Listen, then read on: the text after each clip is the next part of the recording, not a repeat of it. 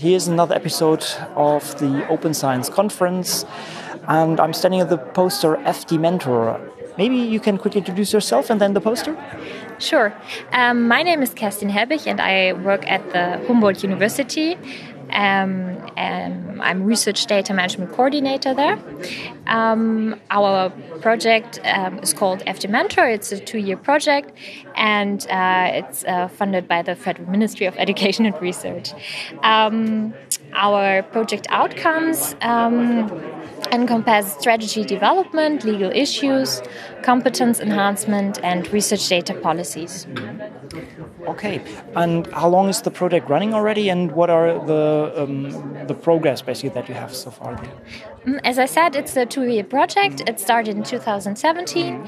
Um, we are nearly uh, finished, and uh, yeah, um, all the outcomes are uh, open access um, and available um, on Zenodo as well as on our website. Mm -hmm. Okay, you have a train the trainer program included here and many other things. So, what are the, the main components, and maybe what, what are also your, your the, the issues that you were facing when you when you came up came, came up with all that?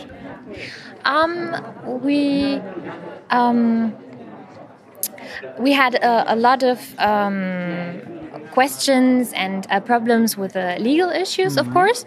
Um, th- this is something that the community asks a lot about. Mm-hmm. Um, is there a solution? Is there an overview? And uh, my colleague had a lot of work with this um, to give a basic uh, overview over uh, all the relevant uh, legal um, uh, issues and laws. Um, so uh, this was uh, mm. a really big part uh, of this work. Yeah, this is definitely often a hurdle, understanding the legal parts of all that. So I guess this is a tremendous important um, uh, resource that you generated uh, with this and, and, can help people. Uh, yeah, we hope so. It's going to be published um, soon in a few weeks mm -hmm. um, to the end of the project.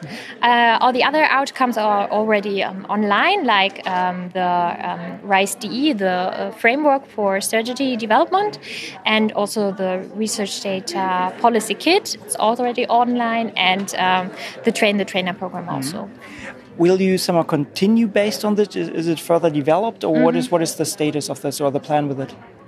We hope to um, develop it uh, further, um, maybe in another project, but um, also with the community help. Um, we um, have a lot of contact with uh, Dini Nestor AG Research Data, and um, we hope that uh, the community will use uh, the materials and also develop it further. Okay, great. Any final thoughts? Any recommendations? Have a look at the material. okay, thank you very much and bye. Bye.